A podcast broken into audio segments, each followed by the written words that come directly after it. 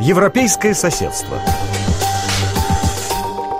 Вы по-прежнему слушаете Международное французское радио РФИ. В эфире программа «Европейское соседство» и я ее ведущая Елена Габриэлян. Узнайте о важных событиях в Евросоюзе и за пределами его восточных границ, а также мнения экспертов и политиков.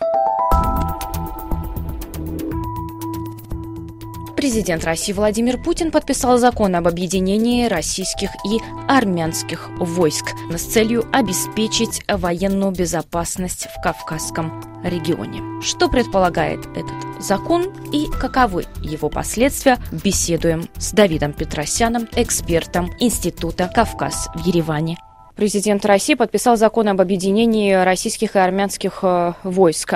Вот что значит этот закон, что он предполагает и какие могут вообще быть последствия?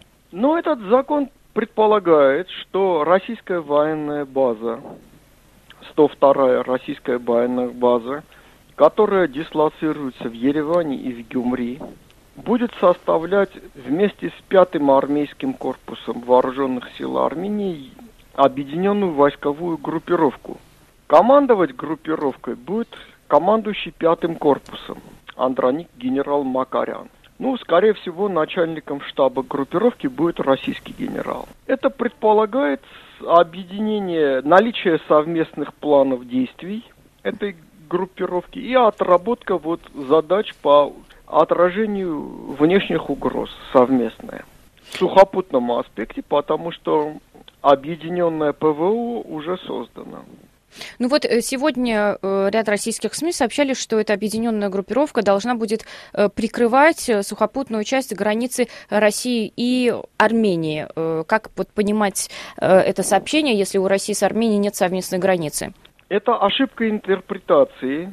Значит, западная граница Армении, то есть граница с Турцией, охраняется пограничными подразделениями совместно и России, и Армении с конца 91 года.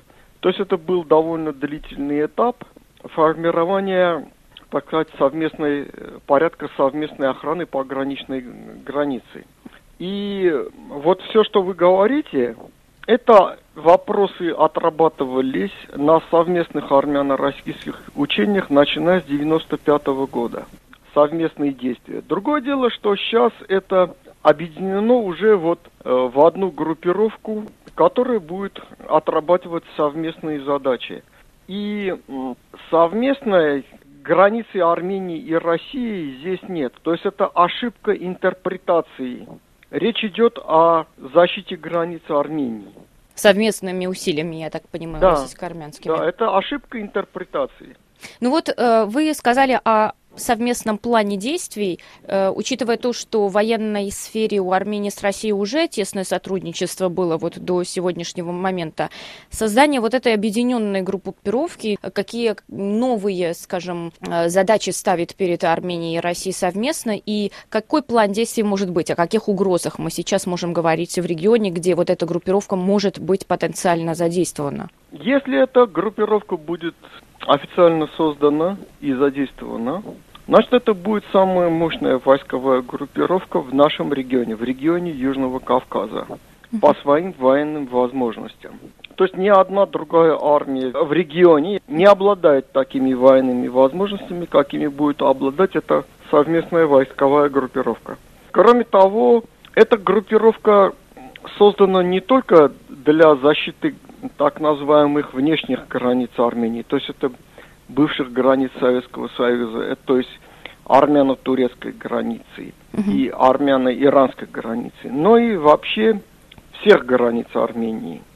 То есть до э, сегодняшнего момента этого не было, поскольку э, российские войска находились, вот как вы сказали, на границе с Турцией, на границе с Ираном. Будет ли, насколько я понимаю, уже основываясь на этом законе, дислоцирование российских войск на армяно-азербайджанской границе? Нет. Нет. Угу. Значит, э, я вам постараюсь объяснить. Военно-политический баланс между Арменией и Азербайджаном состоит в следующем, что Армения имеет угрозы не только со стороны Азербайджана, но и со стороны Турции. Армения сдерживает свои угрозы со стороны Турции вот с помощью этой объединенной группировки и благодаря наличию российской военной базы в Армении. Это дает возможность Армении концентрировать свои силы и средства на западном направлении. Азербайджан также имеет угрозы с других направлений тоже. Кроме Армении, будем так говорить очень условно. Угу. Например, со стороны Ирана. Но и поэтому он вынужден отвлекать часть своих сил и средств на прикрытие своих границ, предположим, с Ираном. Понимаете? Угу. То есть мы решаем этот вопрос, Армения решает этот вопрос с помощью российской базы, парирования второй угрозы или сдерживания угрозы за, э, с этого, как его, западного направления. А, вот вы сказали, что развертывания там российских войск на границе с Азербайджаном не будет. А вот э, если представим ситуацию... Если раз... не будет, конечно, форс-мажорных обстоятельств и не будет прямого на... нападения массированного. Угу. То есть э, правильно ли я понимаю, что в случае угрозы, в случае возобновления Нагорно-Карабахского конфликта эта группировка может быть задействована? Значит, эта группировка, Нагорно-Карабахский конфликт, эта зона, зона конфликта довольно большая. Поэтому я полагаю, что вы говорите непосредственно, может ли быть за, задействована эта группировка в Нагорном Карабахе, то есть на линии соприкосновения. Да. Значит, э, я вам скажу следующее, что в зону ответственности российской военной базы и российских войск в Армении не входит линия соприкосновения сторон в Нагорном Карабахе. Таким образом, формально эта группировка там не может быть задействована. Но есть некоторые политические заявления, э, которые могут быть интерпретированы таким образом. Например, в марте этого года была встреча начальника Генерального штаба вооруженных сил Армении Мовсеса Акопяна и начальника Генерального штаба вооруженных сил Российской Федерации Валерия Герасимова, после которой было сделано заявление о том, что российская военная база в Армении является гарантом стабильности в регионе. До этого всегда заявлялось, что 102-я российская военная база является гарантом безопасности армянских границ или одним из гарантов. Это заявление о том, что 102-я российская военная база является гарантом стабильности в регионе, была интерпретирована или прокомментирована некоторыми российскими экспертами как возможность расширения зоны ответственности 102-й российской военной базы, в том числе и в Нагорном Карабахе. Но это комментарии. Официально ничего такого не было. Ну, То вот есть вы... официально остается, что Нагорный Карабах остается вне зоны ответственности 102-й российской военной базы. Вот так. Давид, вот вы сказали, что в случае форс-мажора э, эта группировка может быть задействована, но а, вот на границе между Арменией и Азербайджаном. То есть речь не идет о Нагорном Карабахе. Учитывая да. то, что, например, в регионе Тавуша регулярно бывают также э, перестрелки, э, может ли это быть расценено как форс-мажор, и в этом случае может ли вот тогда быть задействована группировка? Значит, я вам скажу следующее, что действительно на северо-восточной границе Армении часто бывают боестолкновения. И некоторые вещи я знаю, так как говорится, из первых рук. У меня там сын служит сейчас, срочную службу проходит. Но все эти боестолкновения и все это, все, что происходит, армянская сторона справляется со всем этим своими силами без участия каких-либо российских подразделений. То есть ресурсов и средств для того, чтобы нейтрализовать агрессию или эскалацию, или масштабную, так сказать, диверсию у армянской стороны более чем достаточно. Э, насколько вот создание этой объединенной группировки войск Армении и России приводит к потере э, со стороны Армении своего суверенитета?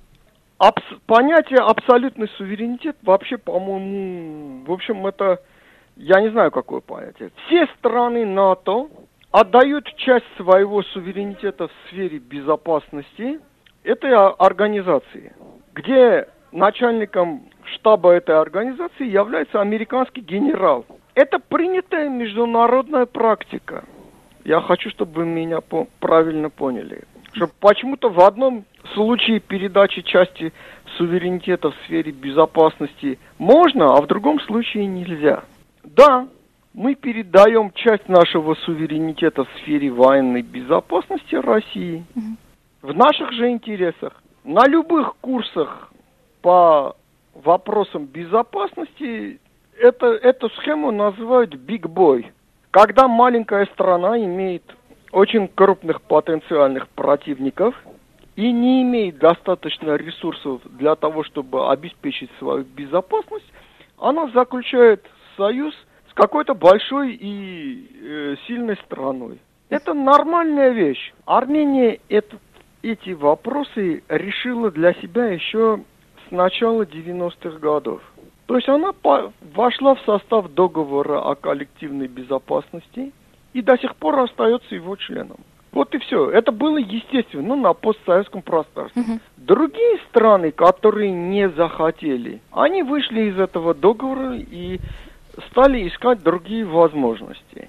Но, насколько мне известно, из тех стран, которые подписали договор о коллективной безопасности в Ташкенте в 1992 году, ни одна другая страна не вошла в НАТО.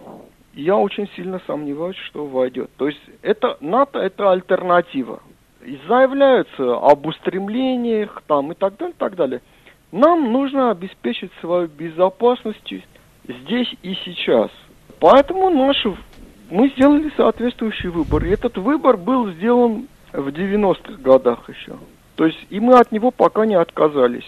На вопросы РФИ отвечал Давид Петросян, независимый журналист, сотрудник Института «Кавказ» в Ереване. Это была программа «Европейское соседство». Я ее ведущая Елена Габрилян. Оставайтесь на волнах РФИ. Наша программа продолжается.